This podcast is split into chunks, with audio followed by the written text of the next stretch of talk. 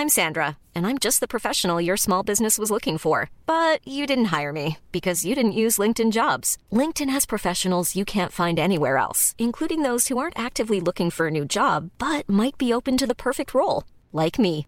In a given month, over 70% of LinkedIn users don't visit other leading job sites. So if you're not looking on LinkedIn, you'll miss out on great candidates like Sandra. Start hiring professionals like a professional. Post your free job on linkedin.com/people today. Quand je reviens de New York, dans la boutique, je l'ai vu euh, installé, parce qu'il était dans la boutique, il écrivait des lyriques. Quand il me voit arriver, il était assis au fond, comme ça, il se met, il se met tout de suite debout, genre, vas-y, le boss est là, il va falloir que je range les vêtements. Et en fait, je lui demande, mais tu fais quoi? Et il me dit, bah, j'ai demandé à Françoise si je pouvais faire mon stage de BEP vente. Et donc, euh, je suis chez vous pendant un mois. J'ai fait, bon, c'est super. Et je dis à Bouba, non, vas-y, euh, laisse tomber. Je voyais qu'il était en train d'écrire des lyriques. Et je lui dis, non, non, Bouba, vas-y, reste assis, euh, continue à écrire, il n'y a pas de problème. C'est, bah, je savais le talent qu'il avait et je savais qu'il était déjà, pour moi, il était déjà rappeur. Et donc, il finissait un stage, mais bon, ça allait pas, ça allait pas durer. Il y a la sape, ça consiste à être quand même, avoir une bonne personnalité, être bien sapé. Ticarette, Sap My People.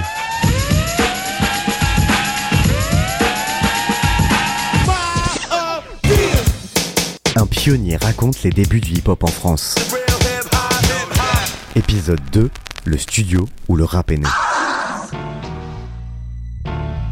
Avant de valider ce stage BEP Vente, Booba a franchi une première fois la porte de Ticarette. Ce n'était pas pour vendre ou acheter des vêtements, mais pour descendre au sous-sol. Dans les années 90, ce fameux sous-sol abritait un studio d'enregistrement qui a vu passer Booba, mais aussi DJ Mehdi ou encore le 113. 10 francs de l'heure. Un tarif qui défiait toute concurrence et l'opportunité pour les MC en devenir de créer leur maquette et les premières mixtapes. À la fois DJ, breaker et producteur, Daniel raconte son lieu mythique dans lequel se sont façonnées les prémices du rap français. Prénom Dan, nom de Ticarette. Dan de Ticarette, une particule qui vient de la rue, un b-boy anobli par la street. Mais au fait, comment tout ça a commencé? En 1980, je vais à la montagne, à Val Thorens, où euh, j'arrive à décrocher un boulot remontée mécanique. Je suis perchman, c'est donc quelqu'un qui vérifie ton forfait euh, quand tu prends euh, ta perche. Et tous les soirs, euh, je suis euh, dans la boîte de nuit parce que j'aime la danse et j'aime la musique. Et donc, euh, voilà, tous les soirs, je suis, je suis dans la boîte et je fais mon, je fais mon show, mon cinéma, bon bref. Le DJ qui travaille à cette époque-là est diabétique et pour des raisons de santé, euh, pour les horaires de piqûre, tout ça, euh, il décide d'arrêter son travail de DJ. Et le patron me dit, mais toi, tu connais toutes les musiques, tu danses surtout, tu veux pas faire DJ Je lui dis, je sais pas, moi j'ai jamais fait. Il me dit, on a qu'à essayer cet été. Je lui dis, je veux bien. Et à cette époque-là, les DJ n'ont pas leur collection. C'est la boîte qui a sa collection. Et les DJ, c'est juste des, des gens qui viennent mettre la musique. Mais on n'est pas à l'époque où on a, on vient avec nos bacs de disques. Et donc ma condition, c'est lui dire, écoute, moi d'abord, je vais écouter tous les sons euh, qui sont dans la boîte et ceux qui sont dans la cave. Et puis après, on fait un essai. Et puis euh, ben, j'écoute, euh, on fait un essai et l'été se passe très bien. Et après, je fais la saison d'hiver. Et donc c'est ma première année où je deviens euh, vraiment euh, DJ officiel avec une fiche de paye marquée euh, DJ.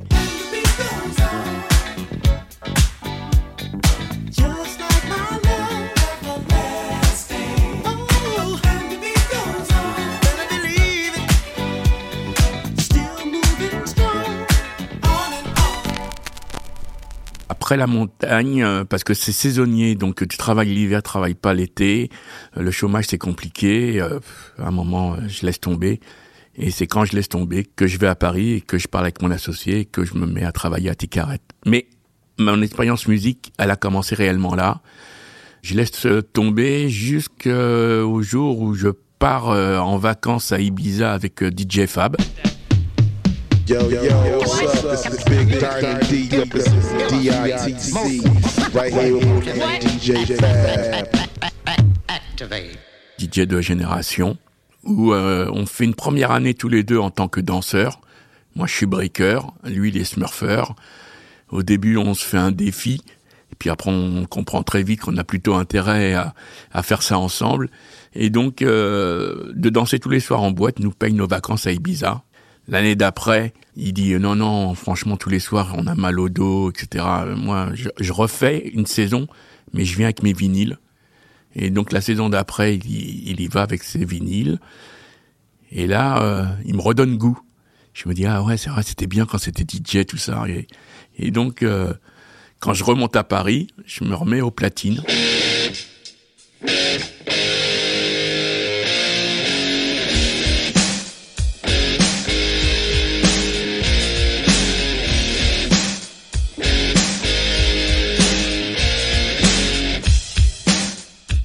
Des après-midi hip-hop qu'il y a à droite à gauche, donc euh, je mets les disques. Et euh, c'est à l'époque où Run DMC, Beastie Boy euh, ont vraiment la cote et Def Jam qui marche. C'est du rap rock, quoi, on peut dire, puisque c'est vraiment des morceaux avec des guitares électriques et puis euh, de la boîte à rythme. Et je joue et il y a un rappeur qui, enfin, je dis un rappeur parce que maintenant je sais que c'est un rappeur, mais un gars qui monte et qui fait, mais c'est qui qui envoie ces sons-là, là? Ils sont trop mortels. Et je lui dis, c'est moi. Ce gars qui me demande ça, c'est Johnny Go, le premier rappeur euh, français. Ah, c'est qui ce mec? Ah, c'est ah, c'est- qui ce mec? Attaque, attaque toi Attaque ta C'est Destroy et Johnny Go. De joyeux Lascar, toujours comme il faut. Et à Nouveau chouchou d'Erita Mitsuko, Destroy, oi oi oi, et Johnny Go. Et pourquoi il, est- il monte et il est surpris Parce qu'à mon avis, il connaît pas beaucoup le rap, mais en tout cas, il connaît bien le rock, puisque les Black Panthers, parce que c'est un Black Panthers, Johnny Go, et les Black Panthers, c'est des gens qui écoutent du rockabilly, euh, éventuellement un petit peu de ska, euh, reggae, mais bon, qui écoutent surtout du rock et qui aiment les guitares. C'est là qu'on fait connaissance, il kiffe euh, mon set et on commence à travailler ensemble. Johnny Go et Destroyman sortent, euh, on va dire, le premier maxi euh, de maison de disques, puisque le premier vinyle, c'est Dynasty avec Deny Style. Euh, ils sortent le premier euh, maxi avec le titre On le balance, avec de- des scratchs de Dynasty.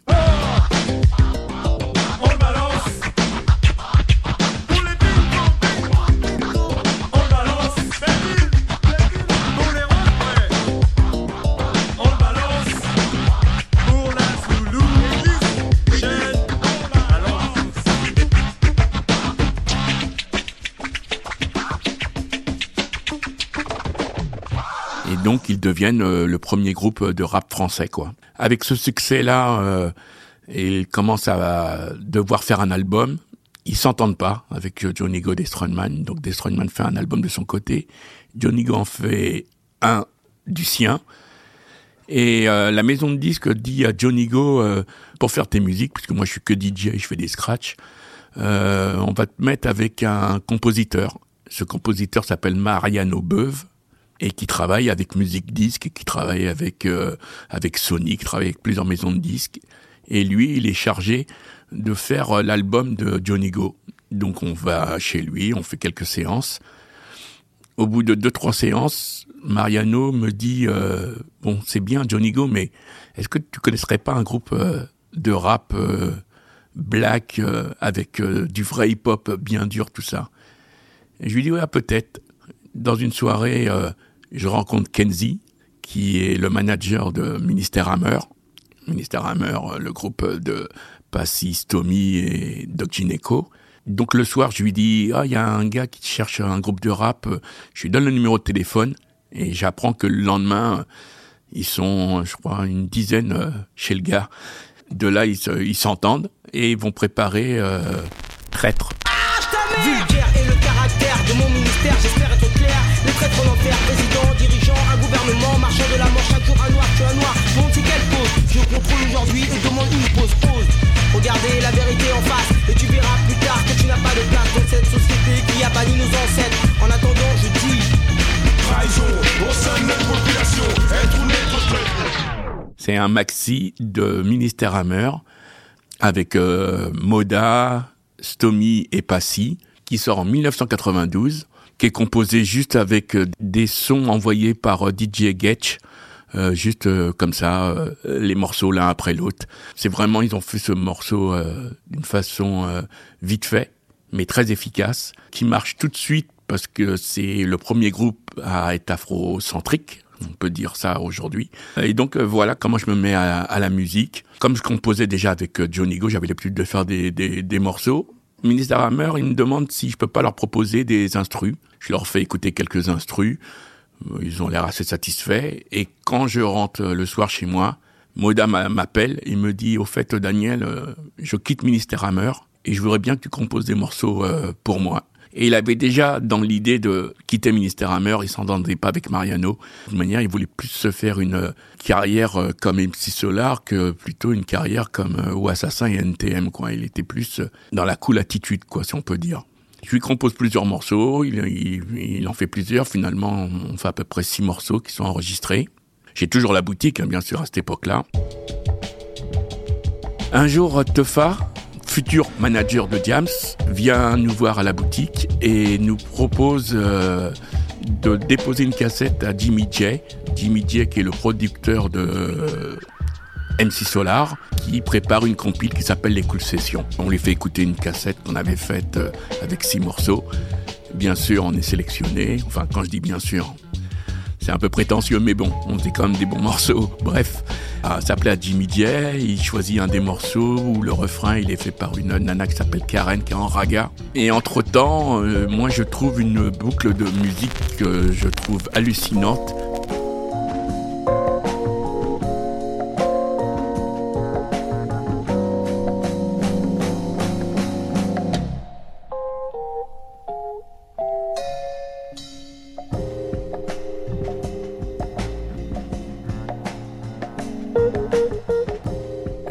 C'est un, extrait de morceau qu'on prend d'un vinyle. Et quand je boucle euh, cet extrait de Ramsès Lewis, quand la boucle est faite, je sais plus où est le début, où est la fin, tellement que c'est en harmonie. Et je trouve ça fabuleux. Je le fais écouter à Moda, il trouve ça super bien. Et de là, il dit Ah, on va proposer à Jimmy J euh, plutôt ce morceau. Et on lui fait écouter la boucle. Le morceau, il est même pas fait. Rien que d'entendre la boucle, il dit Ah ouais, ouais, d'accord, ok. Il valide. Là, Moda écrit. Et quand il écrit, il écrit une histoire sur lui et moi. Et le refrain, c'est Moda et Dan s'ennuie. De ce fait, le groupe Moda et Dan euh, vient d'exister, quoi. Et maintenant, par la suite, on est devenu le groupe euh, Moda et Dan, quoi. Je suis né en décembre 1970 et je ne peux pas dire que la vie ne soit pas triste. Dès le début, je suis allé à l'école, celle où l'on travaille et celle où l'on vole. Ensuite, j'ai gravi peu à peu les échelons des études. J'ai aussi gravi les échelons des mauvaises habitudes. Tout ce dont je parle, tu l'as connu comme moi. T'es-tu déjà demandé pourquoi ça se passe comme ça? T'es-tu déjà demandé pourquoi on ne choisit pas? Nous pouvons en parler, mais rien ne changera. Bref, j'ai obtenu mes diplômes et voici ce qu'on me propose. De prendre un boulot, la vie est loin d'être rose. Moda et Dan disent non. Moda et Dan. C'est rare euh, à cette époque-là que bah, déjà le refrain, ça soit le nom du rappeur et, du DJ. Et de plus, c'est un refrain chanté, euh, un refrain chanté qui n'existait pas à cette époque-là, quoi. Cet extrait de euh, Moda et Dan s'ennuie est un morceau qui est dans la compile Les Cool Sessions. Et la maison de disques décide de le sortir en single, parce qu'il marche très bien. Et il nous permet même euh, de signer des éditions euh, qui nous donnent euh, un petit cachet assez intéressant. Quand on dit signer les éditions, c'est on lègue euh, 50% de nos droits à, un éditeur musical, quoi, qui nous aide à trouver les moyens pour faire de la musique. Avec euh, cet argent, on décide avec Moda d'acheter du matériel pour euh, être euh, autosuffisant, autoproducteur. On avait aimé la façon que travaillait Jimmy J et Solar, qui était déjà en autoproduction. On était fasciné par les machines, donc on a acheté à peu près les mêmes. C'était pas pratique parce que le matériel était chez moi. Euh, Moda, ça le dérange d'être chez moi quand je suis pas là, quand je suis à la boutique. Et donc on décide de s'installer au sous-sol de Ticaret, puisque Ticaret avait un sous-sol. De là, Moda décide d'arrêter son travail, de se consacrer qu'à la musique. Et pour gagner de l'argent euh, un petit peu tous les jours, on propose de louer euh, ce studio aux rappeurs, parce que c'est l'autoproduction commence à arriver. La Clica euh, a sorti Les Jaloux avec Daddy Lorcy. Et l'arrivée des mixtapes euh, arrive. Tous les rappeurs ve- veulent enregistrer. Enfin, tous les groupes veulent enregistrer. Ou ça permet de faire ce qu'on appelle des maquettes. C'est-à-dire, on enregistre un morceau pour pouvoir le faire écouter à une maison de disques et par la suite euh, signer, quoi. Le succès a été parce que c'était pas du tout un studio conventionnel qui coûtait que 10 francs de l'heure, ce qui est rien du tout. C'était vraiment à portée de, tous. Plusieurs groupes sont venus. Il y en a qui se sont installés plus longtemps que les autres. Rod Lion, avec Expression Directe, qui eux sont restés un mois.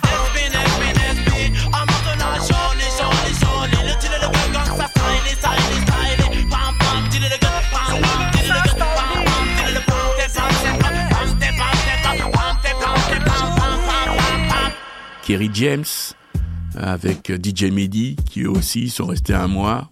J'ai su par la suite que tout le 113 euh, est passé à ce studio. Cost a fait sa première mixtape. Enfin voilà, c'était un endroit où on pouvait tous enregistrer quoi. Moi j'étais en haut, je m'occupais quand même encore de encore de la boutique et je faisais quelques morceaux euh, pour des mixtapes quand les, les groupes av- avaient pas de musique. Mais sinon c'est quand même euh, Moda qui s'occupait entièrement que du que du studio. Quand j'ai commencé, je pensais pas du tout à ça en fait. J'étais, vraiment trop jeune, je me rendais pas bien compte de. Même des attributs comme ça, culturels ou sociaux, du rap et du mouvement hip-hop en général, je me rendais pas bien compte. C'était surtout environnemental pour moi. C'était ludique. C'était écrire sur les murs, faire du bruit avec la bouche, scratcher comme ça, danser. Et ensuite, j'ai cherché à ce que ce soit peut-être un peu. peut-être un peu plus singulier. DJ qui est resté un mois, qui est un DJ euh, que tout le monde reconnaît, qui est pas du tout un DJ comme les autres. Il avait pas la même machine que nous. Nous, on avait tous euh, un Atari qui s'appelle euh, Atari ST 1040, donc un ordinateur classique. Lui, il avait un truc, c'était presque une télé déjà. DJ Mehdi avait un sampler qui a été construit par son oncle. Il n'y avait pas de façade avec euh, la marque, on voyait des fils qui apparaissaient. Enfin, un, truc bricolé, quoi. Mais euh, il était bien sûr euh, plus doué que nous tous et très largement. Je vois qu'il est doué parce que euh, avec cette machine, il à faire des sons euh, que nous tous ne faisons pas. On a à peu près tous les mêmes disques qu'on a tous achetés ou, euh, ou, ou qu'on a de nos parents. Euh, J'avais déjà fait des séances avec Mehdi, on écoute des disques en- ensemble et il y a des morceaux que j'écoute et je me dis bon, on peut rien faire avec. Il y a des morceaux où le, départ est saccadé, je dis bah non, c'est pas une belle boucle. DJ Mehdi avec un morceau qui est saccadé, qui fait pam pam pam, je dis mais ça, ça peut pas faire un morceau. Et ben lui, il le transforme en jackpot 2000 quoi. Jackpot, on donne ça à comme au bon vieux temps. Pour nos potes ceux qui traînent avec nous. Si tu te rappelles du, du, du ghetto. Jackpot, jackpot, oh. Effectivement, euh, lui, il a, il a trouvé que cette répétition qui était très courte, en fait, était déjà un rythme. Il y avait juste euh, une boîte à rythme à mettre par-dessus. Un- une autre anecdote aussi avec DJ Mehdi, quand on enregistre, euh, on fait plusieurs passages, on vérifie euh, que tous les instruments soient bien en place, que les voix soient bien mis euh, en valeur avec les refrains. Et après tous ces essais-là, on termine en faisant ce qu'on appelle un DAT, c'est-à-dire une version définitive. Ça, elle se fait après plusieurs écoutes. Et avec euh, DJ Mehdi, je suis prêt à enregistrer un DAT pour lui, une version définitive. Et il me dit, attends, avant d'enregistrer, je vais changer la basse. Euh, Normalement, tu changes la basse, euh, bah voilà, on est reparti encore pour euh, 3-4 heures de vérification. Non, non, il la change en, en deux secondes. Et il me dit, vas-y, tu peux enregistrer. Il a même pas eu le recul d'écouter ce que ça allait donner. Il était sûr de lui. Il a enregistré. Et ça a fait un morceau qui est sur une de nos compiles et qui est définitif, quoi. Sur notre compile, le morceau s'appelait Le Ghetto. Je sais pas euh, quand ils l'ont réenregistré si c'est un autre nom.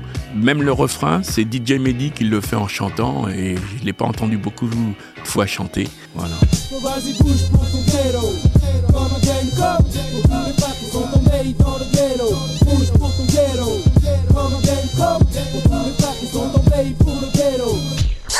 Ticaret, Save My People. Un pionnier raconte les débuts du hip-hop en France.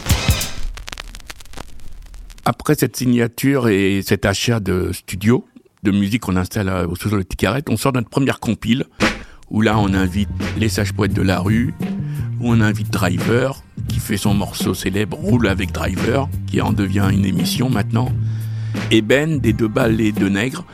Et cette compile s'appelle Ça se passe comme ça. Et c'est la première compile, euh, on va dire, autoproduite qui sort en vinyle.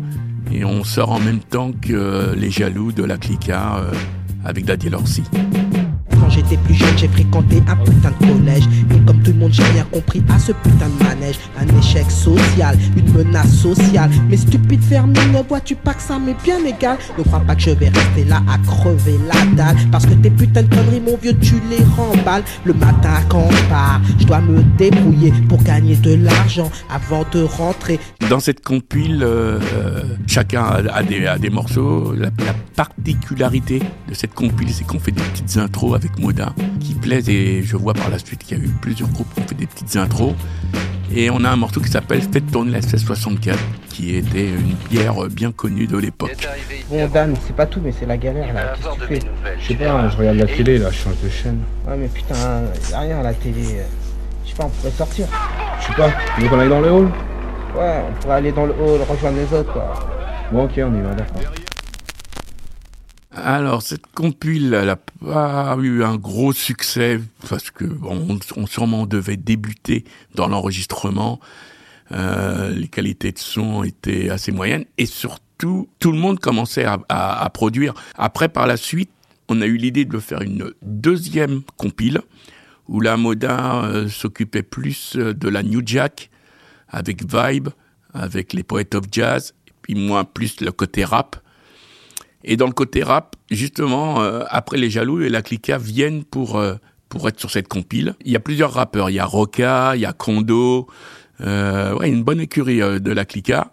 Et puis un petit jeune euh, qui s'appelle Booba. Alors donc il y a la Clica. Ben voilà, ils vont se présenter. et- Raphaël, production de la Clica. Moi, c'est Nino dans ça. Maintenant, bien sûr, on le connaît, mais nous, quand il arrive, c'est le moins connu de tous. C'est l'un des plus jeunes. C'est moi qui fais l'enregistrement. Et quand je l'enregistre, Booba, déjà, pff, son flow, euh, tout le monde dans le studio euh, voit que, effectivement, c'est comme Mehdi, quoi. Il y a, les producteurs, et puis il y a le producteur, ben, il y a les rappeurs, et il y a le rappeur. Non seulement déjà d'être très fort, quand il finit l'enregistrement, il fait Oh, oh la fin, elle est pas super. Est-ce que je peux le réenregistrer? Ben, Déjà, je comprends pas ce que, tu veux enregistrer parce que tu as déjà fait un diamant, mais bon, si tu veux. Normalement, on fait un, appelle ça un drop, c'est-à-dire on garde la partie qui est bonne et on enregistre par la suite la partie qui est pas bonne. Booba, lui, il aime pas ça. Il refait, quand il refait, il refait tout le morceau. Il le refait entièrement. Effectivement, la fin qu'il fait, elle est mieux que, que la première. Et de là, euh, je lui pose la question, mais t'es qui toi? Il dit, ah ben moi je suis Booba, j'appartiens à un groupe qui s'appelle Lunatic. Ce groupe Lunatic, il appartient à un groupe qui s'appelle Coup d'État Phonique. Coup d'État Phonique, il appartient à la Clica. J'ai dit, mais attends, mais c'est quoi votre micmac là? Comment? Toi t'es plus fort que tout le monde, mais tu passes après la Clica, après Coup d'État Phonique. Et là, euh, je lui fais comprendre, mais euh, t'as besoin de personne, quoi. Vous étiez au-dessus de tout le monde. Et là, il sympathise avec euh, Danny Dan, des sages poètes de la rue qui traînaient dans le coin. Tous les deux, euh, finalement, ils s'associent et sont comme par hasard tous les deux de Boulogne. Et ben, au studio de, des sages poètes de la rue, euh, Boba commence à, faire des morceaux lunatiques, dont le Crimpay. Donc, euh, les sages poètes ont une première version de- du Crimpay avec un refrain de Zoxy. Finalement, cette version ne sort pas, euh, faute de temps. Ils s'entendent pas avec Zoxy sur la sortie et donc ils s'embrouillent un petit peu. Booba va rejoindre Ty Bomb, où là il sort vraiment la version avec DJ Mars. Mais la première fois qu'il enregistre derrière un micro, c'est quand même sur notre compile. Il avait un flow que les autres n'avaient pas. Comme un titan je kicka Ceux qui me suck pour mon frica Je check un stick, une bitch, illico presto. Demande alors si j'emmène les filles au resto. Je reste celui qui fout sa mère dans les bars Tous, pas une tous comme Patrice Carmouze Mon flow est interdit au moins de 16 ans. Pourtant je n'étais pas aussi méchant à l'âge de 13 ans. Mais le petit nègre de la pègre du coup d'état. Ne fait pas le bouc, ne joue pas les putes Mais plutôt les malfrats. Et puis, euh, je suis à, à New York. Quand je reviens de New York, dans la boutique, Je l'ai vu euh, installé, parce qu'il était dans la boutique, il écrivait des lyriques. Quand il me voit arriver, il était assis au fond, comme ça, il se met, il se met tout de suite debout, genre, vas-y, le boss est là, il va falloir que je range les vêtements. Et en fait, je lui demande, mais tu fais quoi? Et il me dit, bah, j'ai demandé à Françoise si je pouvais faire mon stage de BEP vente. Et donc, je suis chez vous pendant un mois. Je lui fais, bon, c'est super. Et je dis à Bouba, non, vas-y, euh, laisse tomber. Je voyais qu'il était en train d'écrire des lyriques. Et je lui dis, non, non, Bouba, vas-y, reste assis, euh, continue à écrire, il n'y a pas de problème. C'est, bah, je savais le talent qu'il avait et je savais qu'il était déjà, pour moi, il était déjà rappeur. Et donc, il finissait un stage, mais bon, ça allait pas, ça allait pas durer. Et donc, euh, voilà, Bouba, euh, en stage euh, à Ticaret, aux alentours de 1994. Et je me dis, tu fais un stage à Ticaret, putain, mais t'aimes, vraiment, t'aimes vraiment la boutique parce que t'habites à Boulogne quand même. Tu mets deux heures de transport pour venir. Et en fait, c'était pas du tout ça. Par la suite, en fait, il était en stage avant et il s'était fait virer, quoi. Et donc, il s'est dit, bon, il faut que je retrouve un stage. Et je suis allé à Ticaret et ça a été accepté. Mais bon, on aidait beaucoup de gens à Ticaret. Il y avait plein de gens qui devaient sortir de prison et travailler à Ticaret. Ça aussi, c'est, c'est arrivé.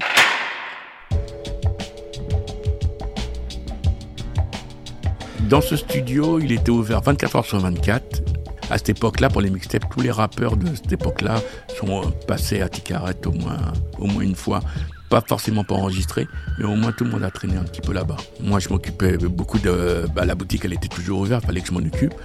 Et puis, eh ben, le soir, euh, je retournais à mes machines, euh, à composer, à continuer à faire des musiques, euh, en espérant un nouveau succès. Le groupe Modaedan euh, a marché surtout avec la compile de Jimmy J, euh, avec euh, Modaedan s'ennuie, qui était un super morceau. La maison de disques, euh, ayant sorti euh, ce morceau en single, a demandé à, à Jimmy J d'investir sur un vrai clip, parce qu'on a un clip euh, qui est fait par, par M6 dans l'émission Rapline d'Olivier Cachin. Et elle demande à Jimmy J de mettre la main à la poche. Et Jimmy J, ça l'intéresse pas parce que parce qu'on n'a pas signé chez lui. Lui, il a signé Menelik, euh, Sunny MC. euh, il n'a pas signé Modaedan, donc ça l'intéresse pas.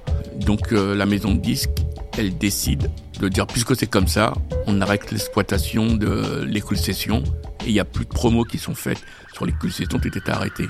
Ça, pendant longtemps, c'est la, la vraie version que même Jimmy J, nous, euh, qu'on a revu par la suite, a regretté. Il dit j'ai déconné d'avoir fait ça, euh, d'avoir euh, stoppé ce, ce morceau. Par la suite, entre guillemets, je me suis dit, voilà, on, a des bâtons dans les roues, ça, on n'a pas réussi. On a essayé de faire d'autres morceaux. Et puis tout récemment, il y a euh, 4-5 ans, je me suis dit, non, non, si Moda et Dan, euh, ça n'a pas eu de succès, c'est parce qu'on n'a pas réussi à faire un deuxième morceau ou plusieurs morceaux qui étaient euh, du même niveau. Donc non, on n'a pas réussi à, à- être aussi bon que ce premier morceau. Alors l'existence du studio euh, a duré à peu près 94 à 98, donc à peu près à peu près 4 ans ou 97 parce que Stalingrad a fermé avant les Halles. Quand on a fermé, il a continué euh, sous des voûtes euh, qui sont prêtées par la SNCF euh, à Corentin Cariou. Mais donc l'existence d'un studio euh, de Moda et Dan, euh, ça c'est 5-6 ans à peu près. À suivre. Ticaret, Sup My People. Un podcast de Grande Contrôle en collaboration avec Nick La Radio. Écrit et présenté par Yasmina Benbekai avec Dan de Ticaret et avec l'aide de Virginie Frément. Réalisation Malo Williams. Rédaction en chef Christophe Payette. Production Sonic le studio.